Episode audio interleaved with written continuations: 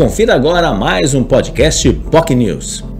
População de rua e temas correlatos às áreas sociais foram dos temas abordados pelo secretário de Desenvolvimento Social Carlos Alberto Ferreira Mota, que participou do Jornal Enfoque Manhã de Notícias desta terça-feira.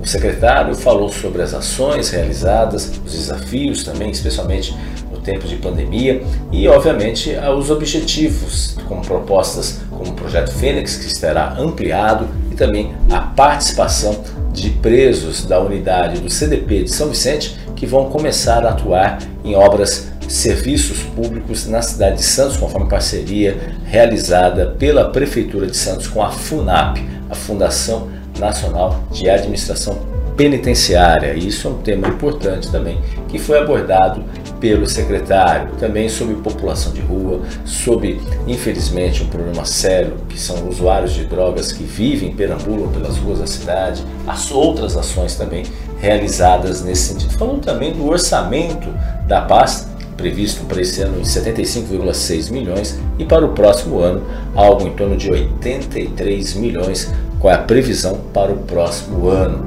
Falou também de outras iniciativas que estão sendo desenvolvidas pelo segmento, especialmente no trabalho de desenvolvimento do CRAS e o que mudou efetivamente no Bolsa Família e agora com o Auxílio Brasil, ambos projetos do governo federal. Um do governo do ex-presidente Lula e outro agora do atual presidente Jair Bolsonaro. Se você tem interesse sobre esse assunto ou quer saber mais detalhes, basta acompanhar a entrevista nas nossas redes sociais, no nosso Facebook, facebook.com.br jornalbocnews, no nosso canal no YouTube, youtube.com.br TV, é importante você se inscrever, e também no nosso site bocnews.com. Até amanhã, tchau, tchau. Você ouviu mais um podcast Boc News.